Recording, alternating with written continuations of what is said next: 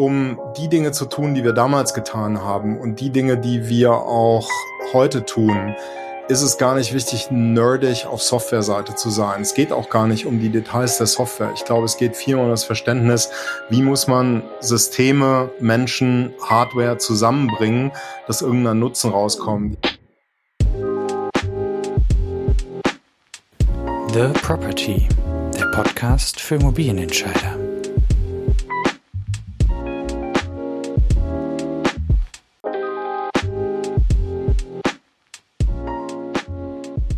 Herzlich willkommen zu The Property Podcast. Mein heutiger Gast ist Dr. Marc Gille Seperi. Hallo Jakob. Hallo Marc. Schön, dass du da bist. Ebenso. Marc ist äh, Doktor der Informatik und hat folgerichtig auch in der IT-Wirtschaft Karriere gemacht. So war er unter anderem Vorstand der Mikram Objekttechnologie, einem Entwickler von Datenbanksystemen und auch Gründer und CEO der Carnot AG, einem Anbieter von Process Management Lösungen einem Unternehmen, das er 2006 an das Softwareunternehmen SunGuard verkaufte, wo er in der Folge weitere zehn Jahre arbeitete und die weitere Entwicklung begleiten durfte. 2017 kam er in die Immobilienbranche, denn dann gründete er mit Klaus Berberich das Unternehmen Thing Technologies, die mit Thingit, einer Plattform für den smarten Gebäudebetrieb, entwickelt haben. Dazu ist er seit 2022 Lehrbeauftragter für digitales Immobilienmanagement an der TH Aschaffenburg. Marc, wir äh, starten in den Podcast traditionsgemäß mit drei Lieber-Oder-Fragen. Du musst dich dabei entscheiden und darfst gerne auch etwas mehr dazu sagen, ähm, denn es geht ja darum, etwas über dich zu erfahren. Und meine erste Frage ist, lieber Büro oder Homeoffice? Wie alle das heutzutage beantworten würden, ist es kein Oder, äh, sondern die Kombination. Aber als Arbeitgeber und als Unternehmer möchte ich natürlich lieber das äh, Büro weil wie alle anderen, wir auch die Leute im Zweifelsfall im Moment mehr im Homeoffice haben als im Büro. Und wir ja nun mittlerweile aus persönlicher Erfahrung, aus Statistiken und Analysen wissen, dass das kreative Arbeiten, das kollaborative Arbeiten, was essentiell auch für den Unternehmenserfolg ist, eben auch von der, von den persönlichen Kontakten, also von der Anwesenheit im Büro abhängt. Okay, ja. Die zweite Frage, lieber Bochum oder Berlin? Sehr gut. Ich bin natürlich Bochum sehr verpflichtet und ähm, halte das Ruhrgebiet immer noch für unterschätzt, aber Berlin ist einfach nun anerkannterweise eine der coolsten Städte Deutschlands und sicherlich auch der Welt. Ja. Die letzte Frage, lieber Immobilien kaufen oder mieten? Ich habe mein ganzes Leben zufällig immer gut gekauft, deswegen muss ich eigentlich äh, kaufen antworten. Mieten oder flexiblere Nutzung ist eigentlich das, was heute en vogue sein sollte, weil wir ja in der Situation sind, Flächen viel flexibler verteilen zu müssen, was wir auch beruflich tun. Ja, das stimmt. Und das bringt uns auch schon zum Thema. Ähm, du bist mit Thingit in die Immobilienbranche gekommen, das als Informatiker. Was hat dich dazu bewogen, in diese ganz undigitale Branche zu kommen? Also ich glaube, der Ursprung ist hier nicht nur die Informatik, sondern viel konkreter. Ich bin historisch Experte für Systemintegration. Äh, mein, mhm. mein letztes Startup hat eine Business Process Management Plattform hergestellt, ausgeliefert, die dann an großes amerikanisches Unternehmen im Finanzdienstleistungsbereich verkauft wurde. Und was die damit gemacht haben, die haben alles und jedes im Finanzdienstleistungsbereich integriert, also Maschine to Maschine, das heißt Payment oder Handelstransaktionen, aber gleichermaßen auch Dinge mit Human Interaction, also äh, Freigabe von von Kreditanträgen oder Schadensfallbearbeitungen im Versicherungsbereich, also kombinierte automatische ja. Bearbeitung, Dokumentenverarbeitung und so weiter. wenn man das alles so zusammenführt, also quasi in der Mitte des Geschäftsprozesses ist und sieht, was das systemisch bedeutet auf der einen Seite, aber wo auch fachlich eine, eine Wertschöpfung stattfindet, das ist schon so ein bisschen das, was mich immer gereizt hat. Und dann kam 2015 der Hype des Internets der Dinge und ich hatte dann auch schon zehn Jahre Corporate America hinter mir äh, und habe ein bisschen geguckt, was kann ich denn mit dem Rest meines Lebens noch so sinnvolles anfangen, jenseits Marge eines äh, Finanzdienstleistungsunternehmens zu mehren. Und dann hat man eigentlich von IoT zu der Zeit eher äh, gesprochen im Sinne von, also die Presse hat so durchs Dorf getrieben, der Kühlschrank bestellt die Milch und dergleichen mehr. Ja. Und es war damals ja. schon klar, IoT ist was ganz anderes. IoT ist eine Einbeziehung von Wissen also von, von Technik, von, von Sensorik, von Wissen über den Zustand von etwas, von der Möglichkeit, technisch Verhalten zu initiieren äh, und Einbindung von all dem in Geschäftsprozesse. Ja? Und das ja. Hat sich dann sofort auch in den ersten Experimenten mit Software und Hardware manifestiert und äh, es war dann ziemlich schnell klar, dass der Gebäudebereich eigentlich etwas ist, wo sowas im Wesentlichen stattfinden wird. Und das war dann der Weg von Singit oder die Vorzeichnung desselben. Und wenn wir zurückblicken in 2017 oder auch vielleicht davor, als ihr, als ihr angefangen habt, euch mit der Branche auseinanderzusetzen, was hast du oder was habt ihr damals über die Branche gedacht, was sich am Ende als fundamental falsch herausgestellt hat? So ein Podcast, der darf ja nicht viel Pausen haben. Ich müsste da ein bisschen nachdenken, was es denn im Einzelnen war. Was man sicher sagen kann, ist, wir haben alle, inklusive der, äh, der ersten Kunden, die sich, die unser System benutzt haben. Und eigentlich muss man sagen, weil wir wirklich äh, Gebäudedigitalisierer der ersten Stunde sind, zumindest in der heutigen Generation von, von Digitalisierung. Wir alle haben gedacht, das geht schneller. Ich glaube auch, wir haben alle gedacht, es geht einfacher. Ähm, mhm. Wir alle haben gedacht, wir Fall, hätten ja. schon ein Verständnis der Wertschöpfung. Und all diese Dinge sind ja so nicht eingetreten. Also ich glaube, man ist auch heute noch definiert man Wertschöpfung ständig neu aus. Das ist gar nicht so, dass äh, man sich da völlig getäuscht hat. Man präzisiert einfach Dinge, die natürlich auch andere Emphase erhalten haben durch die Entwicklung der letzten Jahre. Also die Zäsur von, von Covid, äh, die Veränderungen im Arbeitsbereich, hybrides Arbeiten, Homeoffice und so. Das sind derartige Veränderungen, die haben nicht nur im Corporate-Bereich zugeschlagen, sondern letztendlich über die ganze Branche. Dann natürlich die Energiekrise, CO2-Fragen, also ESG-Fragen und so weiter, all das zusammen äh, hat für so viel Veränderungen gesorgt, dass natürlich Prioritäten äh, sich geändert haben, Notwendigkeiten hinzugekommen sind. Aber grundsätzlich ist die Vision von damals absolut geblieben. Ja, man muss die Technik äh, verbinden mit der Nutzung und den NutzerInnen äh, und Wertschöpfung betreiben und wie die aussieht, hat sich im Zweifelsfall eher präzisiert, als dass man sich völlig getäuscht hätte.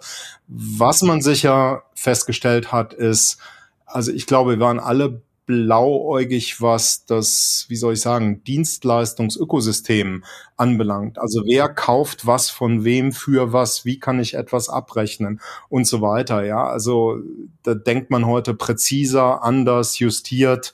Man ist also durch einen dialektischen Prozess gegangen.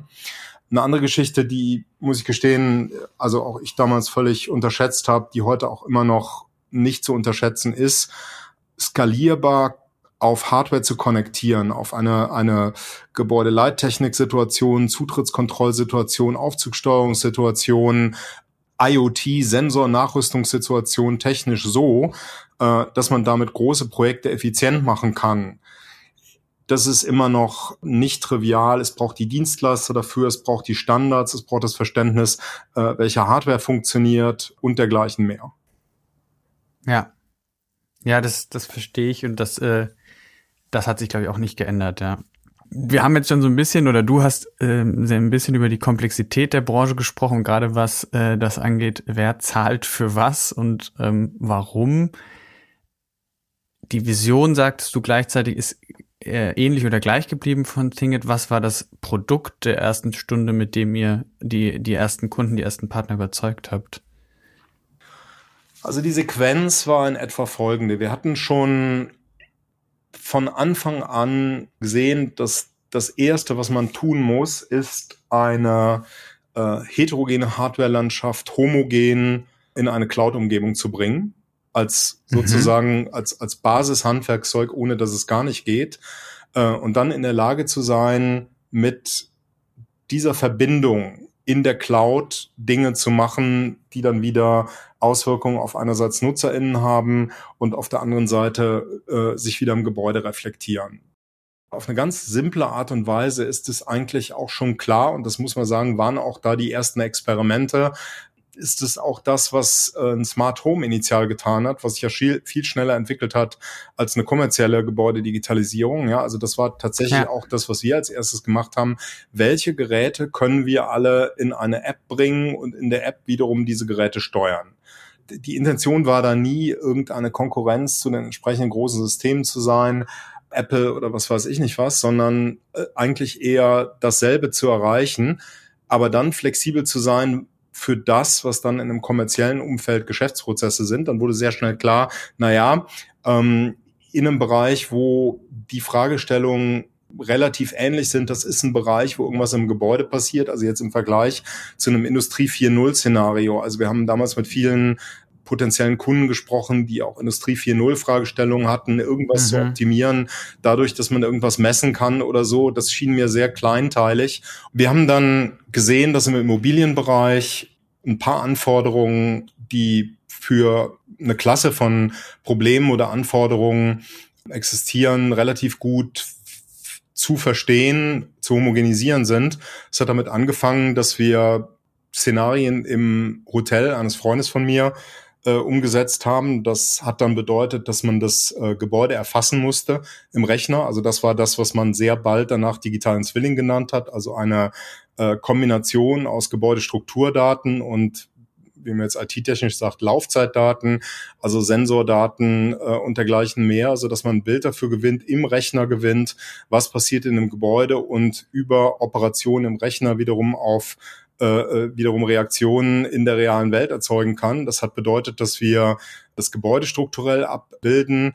Äh, wir hatten damals schon, das ist auch unsere Historie, Geschäftsprozesslogik in unserer Software, also eine, eine, komplette Geschäftsprozesslogik eigentlich.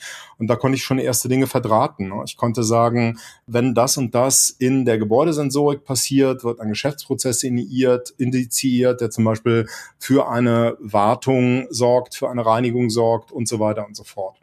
Zu dem Zeitpunkt haben wir dann den Klaus Dederichs von Dresden Sommer kennengelernt, der wiederum involviert war mit der CRMO zur Planung des Cube und ja. äh, die CMO war auf, äh, wie ich immer noch äh, finde, bewundernswerte Art und Weise bullish und hat gesagt, wir bauen hier nicht nur ein architektonisch einmaliges Gebäude, wir wollen auch, nachdem die Edge in Amsterdam das eben fünf Jahre, diesen Orden fünf Jahre getragen hat, wir wollen jetzt das ja. digitalisierste Gebäude werden. Und wir wollen uns hier mal angucken, äh, welche Use Cases denn Sinn machen. Und die haben wir dann zu der Zeit zusammen erarbeitet.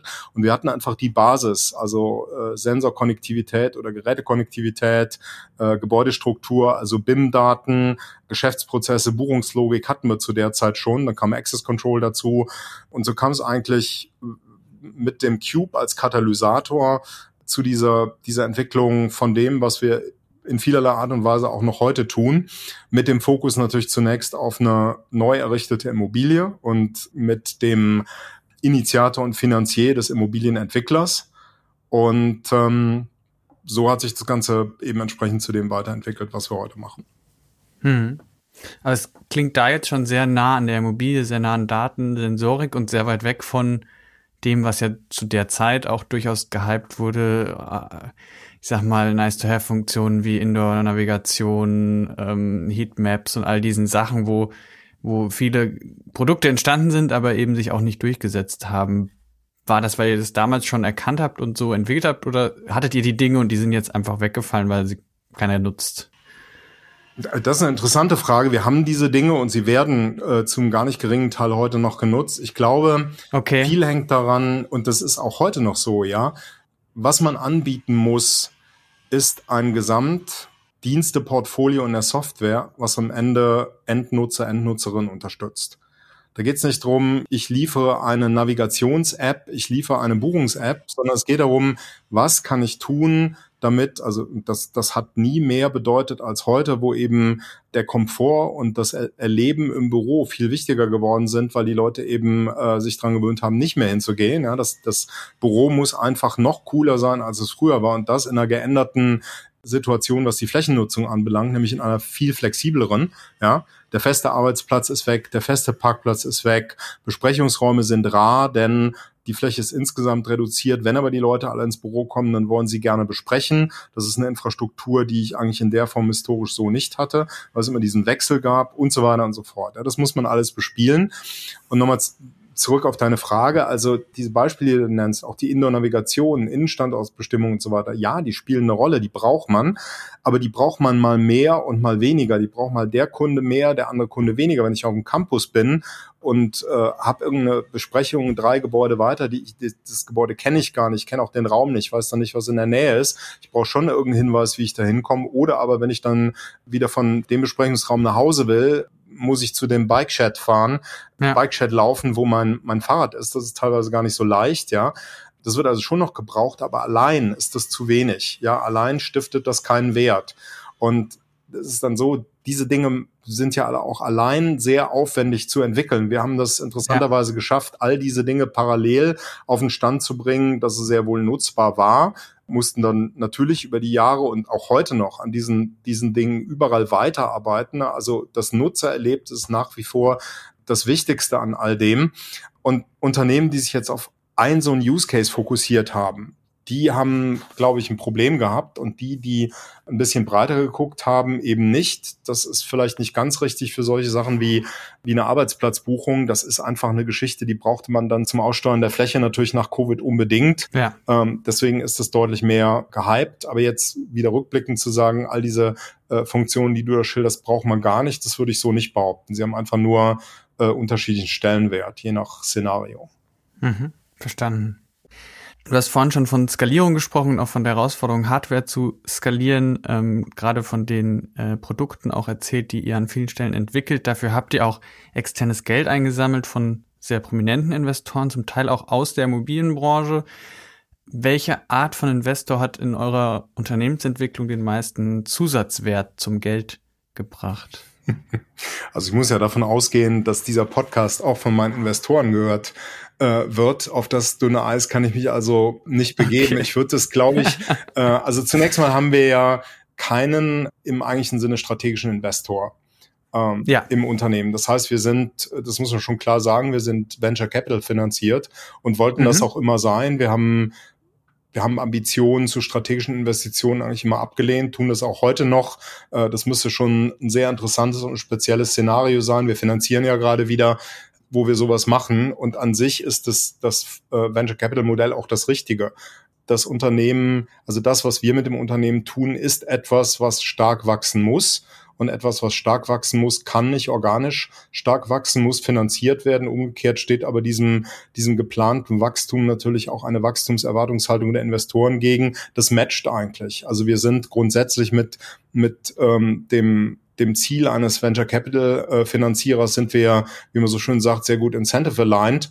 Und was ich sicher sagen kann, die Gruppe der Investoren, die wir hier gefunden haben, wie du schon sagst, sie sind namenhaft und in der Zusammenarbeit muss ich sagen auch äh, ein ganz hervorragendes Team. Also mit einem guten Augenmaß uns nicht in das operative Handwerk zu fuschen, aber wenn denn Hilfe, Rat oder Austausch gebraucht wird, immer da zu sein und von der Seite zuzuarbeiten. Also mhm. da sind wir ja. sehr glücklich äh, mit unseren Partnern, die wir hier gefunden haben. Das ist sicher mehr als ein Lip Service. Ja, ja, das, das glaube ich. Du lehrst seit 2022 äh, neben deiner Berufung als äh, Unternehmer auch an der TH Aschaffenburg im, im Studiengang Digitales Immobilienmanagement. Warum ist dir das wichtig? Warum machst du das? Das ist tatsächlich noch nicht mal äh, die erste Lehrtätigkeit. Ich habe nachdem ähm, äh, ich mein äh, letztes Unternehmen an das amerikanische Unternehmen, was du eben ja. genannt hast, an Sangard verkauft hatte, schon mal drei Jahre an der Technischen Hochschule Mittelhessen äh, Wirtschafts mhm. Wirtschaftsinformatik unterrichtet. Also auch wieder ein ähnliches, ähnlicher Fall eigentlich, äh, Technik und, und IT zusammengebracht mit der fachlichen Fragestellung. Das habe ich damals und heute aus ähnlichen Gründen gemacht. Also irgendwann, zumindest ist es meine Haltung zur Welt, äh, sollte man auch was zurückgeben äh, und den jungen Leuten da Sachen beizubringen, Perspektiven zu geben, die sie vielleicht sonst nicht kriegten. Gerade wenn man ein bisschen aus der Praxis kommt, äh, fand ich immer schon erfüllend. Ist auch weiterhin so. Das macht man sicherlich nicht des Geldes wegen. Also das kann ich nur immer äh, wiederholen. Wir haben in Deutschland eine unsägliche Situation, wie also in, in welchen Größenordnungen Hochschulpersonal bezahlt wird, ja. ja, und vor allem externe Dozenten bezahlt werden. Das ist also ich möchte fast sagen, McDonalds-Niveau. Ne? Das macht man einfach, mhm. das macht man nur, weil man das für richtig hält und nicht, ähm, äh, nicht aus finanziellen Gründen. Äh, Äh, aber der Teil, der dann eben nicht finanziell ist, der ist kann ich nur weiter so feststellen, ist sehr erfüllend. Meine Studenten in Aschaffenburg schreiben gerade morgen Klausur, ja. Okay. ich wünsche Ihnen alles Gute und äh, ich wünsche mir noch viel mehr. Also nicht nur, dass Sie die Klausur bestehen, sondern dass Sie tatsächlich ähm, bei mir auch was gelernt haben, was äh, die Praxis anbelangt. Es ist ja so, und das ist vielleicht die, die zweite wesentliche Motivation im Moment. Wir haben ja für das, was wir tun, kein Fachpersonal. Ja, ja. Ähm, also fangen wir mal hinten beim Betrieb an, wenn so eine Digitalisierungslösung konfiguriert wurde. Auch das muss man erstmal machen. Man muss sie planen, äh, man muss sie konfigurieren und dann muss man sie auch betreiben. Also man muss, man hat ein Digital-FM, wenn man so will. Das gibt's ja als Dienstleistung so heute noch gar nicht. Also ähm, nee. bei den großen Facilities Managern gibt es absolut fähige Leute, die sich mit dieser Frage auseinandersetzen was für Dienstleistungen sie in diesem Umfeld denn vielleicht anbieten. Aber das ist wie sonst auch, ja. Sowas kommt nicht immer zwingend von, in Anführungsstrichen, dem Marktführer. Das haben wir ja bei, bei anderen Startups im Fintech-Bereich oder so genauso. Äh, nicht jede gute Zahlungslösung kommt von der Bank. Hier ist es genauso, ja. Und das ist nicht weil die nicht wollen und weil die nicht gute Leute haben, sondern weil man sich eben in so einem Großunternehmen vielleicht doch nicht so leicht bewegt, wie wenn man auf der grünen Wiese startet und das mit einer Motivation, die einen 24 mal 7 arbeiten lässt. Und deswegen ist es, glaube ich, auch so, dass viele der Digital-FM-Dienstleistungen heute aus ganz anderen Bereichen kommen als von den großen FM-Dienstleistern. Es ändert sich vielleicht äh, über die Zeit ein bisschen, werden wir sehen. Fakt ist aber, dass alle ja klagen, dass sie überhaupt keine Leute haben, die irgendwie sowas können, gerade nicht, wenn es ein bisschen technischer wird. Ähm, und deswegen habe ich gedacht, ich helfe, helfe ein bisschen mit, diese Lücke zu stopfen. Ja. ja. Ja, und das ist ja da eine spannende Kombination, auch weil es ja Immobilienfokus ist und Digitalisierung oder technisches Wissen und das ist ja genau, glaube ich, die Schnittstelle. Also in allen Bereichen fehlen die Leute, aber gerade auch an der Schnittstelle sind sie, glaube ich, was strukturierte Ausbildung angeht, quasi nicht vorhanden. Das sind halt ja, Leute, die in der Praxis dann damit umgehen können und dann es dann lernen, aber äh, sicherlich nicht so ausgebildet wurden. Du bist schon auf ein, zwei Herausforderungen eingegangen, die die Immobilienbranche jetzt sowieso schon hat bei Digitalisierung und Technologisierung ihrer Gebäude und ihrer Prozesse. Wir fahren gerade in einem zumindest unsicheren Fahrwasser, vielleicht auch schon schwierigen Fahrwasser für Bestandshalter, für Investoren.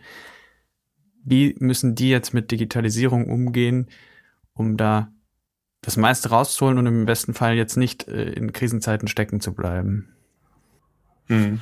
Also vor allem müssen sie es weitermachen, ja, mhm. ähm, und müssen sich auch manchmal in Bereichen, die noch nicht so ergründet sind, eine blutige Nase holen. Das liegt in der Natur der Sache. Das muss man aber in ganz vielen Bereichen heute nicht mehr. Das ist, es ist sehr vieles schon klar, äh, wie man Dinge macht und wie man sie auch skalierbar ausrollt. Es ist ja immer sehr, sehr wichtig, welcher Nutzen in einer Investition äh, durch eine Investition entsteht. Es gibt ja das berühmte 330-300 Paradigma von JLL, wo man sagt, auf einen Quadratmeter ähm, ist mhm. eine Optimierung im Operativen ändert irgendwas im Bereich von ein paar Euro, also zum Beispiel drei, ja, äh, wenn ich einem Unternehmen ermögliche, durch eine bessere Flächenorganisation, Auslastung, äh, die Fläche zu reduzieren, dann reduziere ich Quadratmeter, die dann in der Größenordnung von der entsprechenden Miete sind. Also sagen wir mal äh, brutto 30 ähm, Euro. Und wenn ich ja. dann Beiträge leiste, die zur Erhöhung der Mitarbeitereffizienz führen, dann bin ich also eher in Beiträgen, die in 100 Euro zu bemessen sind, also 300. Deswegen ist es auch nicht weiter verwunderlich, dass die Investitionen auf Unternehmensseite in die Digitalisierung, die fallen einfach leichter.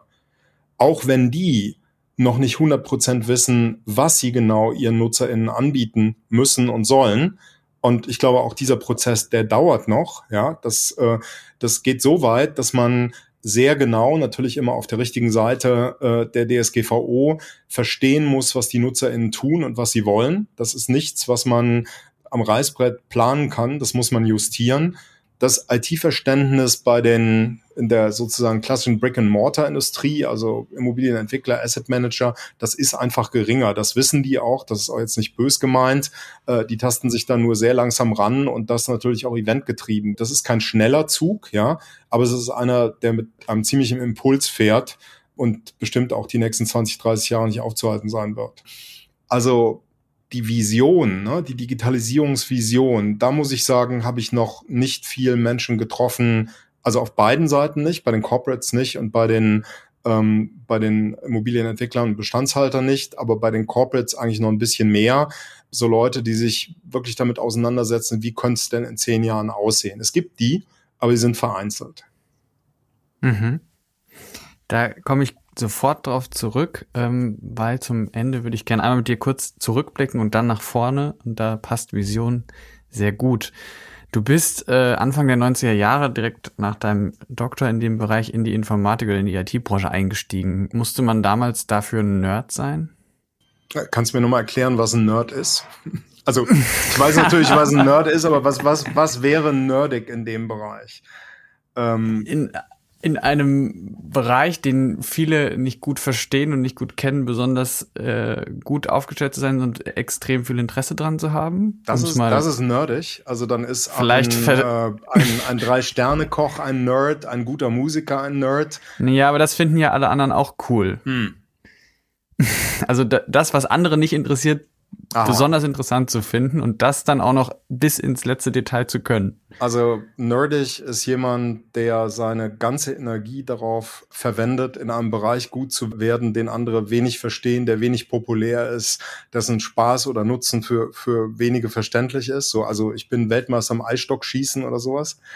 Ja. Zum Beispiel, ja. Ähm, also ich glaube, um die Dinge zu tun, die wir damals getan haben und die Dinge, die wir auch heute tun, ist es gar nicht wichtig, nerdig auf Softwareseite zu sein. Es geht auch gar nicht um die Details der Software. Ich glaube, es geht vielmehr um das Verständnis, wie muss man Systeme, Menschen, Hardware zusammenbringen, dass irgendein Nutzen rauskommt. Ich glaube, das ist überhaupt nicht nerdig. Das ist, ähm, äh, nehmen wir ein Beispiel, ja. Also war Steve Jobs ein Nerd? Würde ich jetzt gar nicht sagen, ja. Also der hat äh, äh mit einem Nerd gestartet. Also wenn, dann war Steve Wozniak. Der andere Steve, ja, Steve, genau. Steve Wozniak ein Nerd, ja. Und der war ja. ja mehr ein Enabler für, für Steve Jobs als alles andere. Ja, also ja. sicherlich ein guter Techniker, aber Steve Wozniak allein, der hätte seine Software auch verschenkt, hat er teilweise auch und äh, ja. hätte niemals ein Apple hochgezogen, ja. Und was Apple eben ausgemacht hat, war, dass Steve Jobs sich überlegt hat, welche Dinge gebraucht werden und welche Stücke von Technik wie orchestriert werden müssen,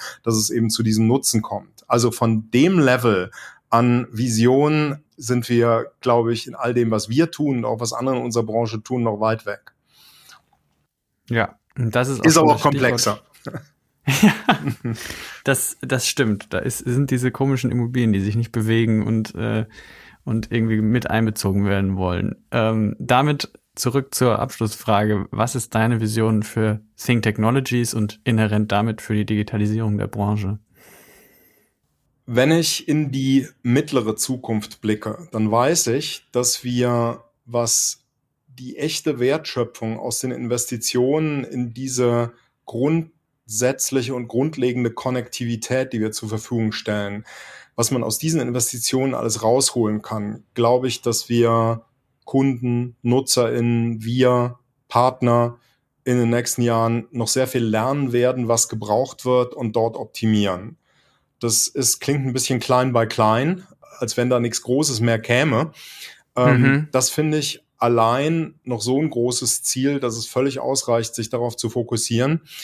Jetzt ist es so, es werden ein paar größere Sachen werden noch kommen am Verständnis. Ein Beispiel, was, was, was unbedingt verstanden werden muss und was immer noch nicht völlig ausgegoren ist, ist, wie funktioniert das Ökosystem zwischen Mieter und Vermieter, jetzt speziell im Bürobereich. Ja, nimm ja. an, nimm äh, sowas Banales wie eine Nutzungsanalyse in der Fläche, die du mit Sensorik machen musst.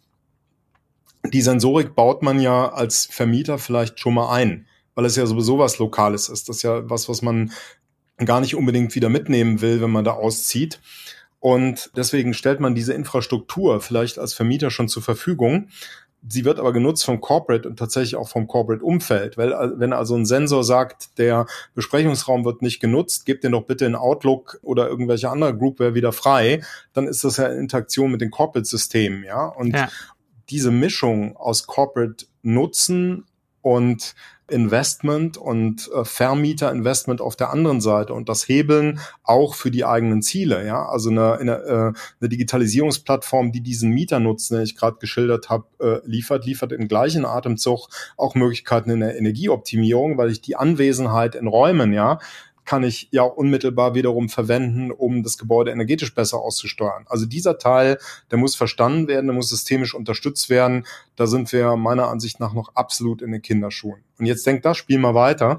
Wenn wir jetzt hier schon so ein Ökosystem von Vermieter, Mieter haben, denkt das mal auf die digitale Stadt und sowas wie ein dezentrales Aussteuern von Energiebedarfen, ja, also austauschen die stattfinden können in einem Stadtverbund oder irgendwas und das intelligent zu machen, weil man dort die Bedarfe vorhersagen kann mit zusammengeführten Datenquellen und so weiter.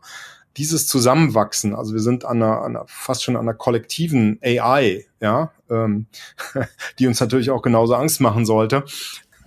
Es kommt der Tag, wo Skynet live geht. Das ist sicher was, was wir sehen werden in den nächsten Jahren.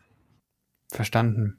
Das äh, nehme ich als Inspiration mit, die, die Verbindung aus diesen Visionen, auch wie die Branche sich durch diese Technologien oder Digitalisierung verändern wird, gemischt mit dem Realismus, was den Status Quo angeht, hat mir ähm, sehr gefallen und mich auch nochmal zum Nachdenken an mancher Stelle angeregt. Danke für die ehrlichen und offenen Worte zu, zu ganz vielen Themen, zu deiner Historie, aber auch zu Thingit und Think Technologies. Bis bald, Marc, und schön, dass du da warst. Herzlichen Dank, Jakob.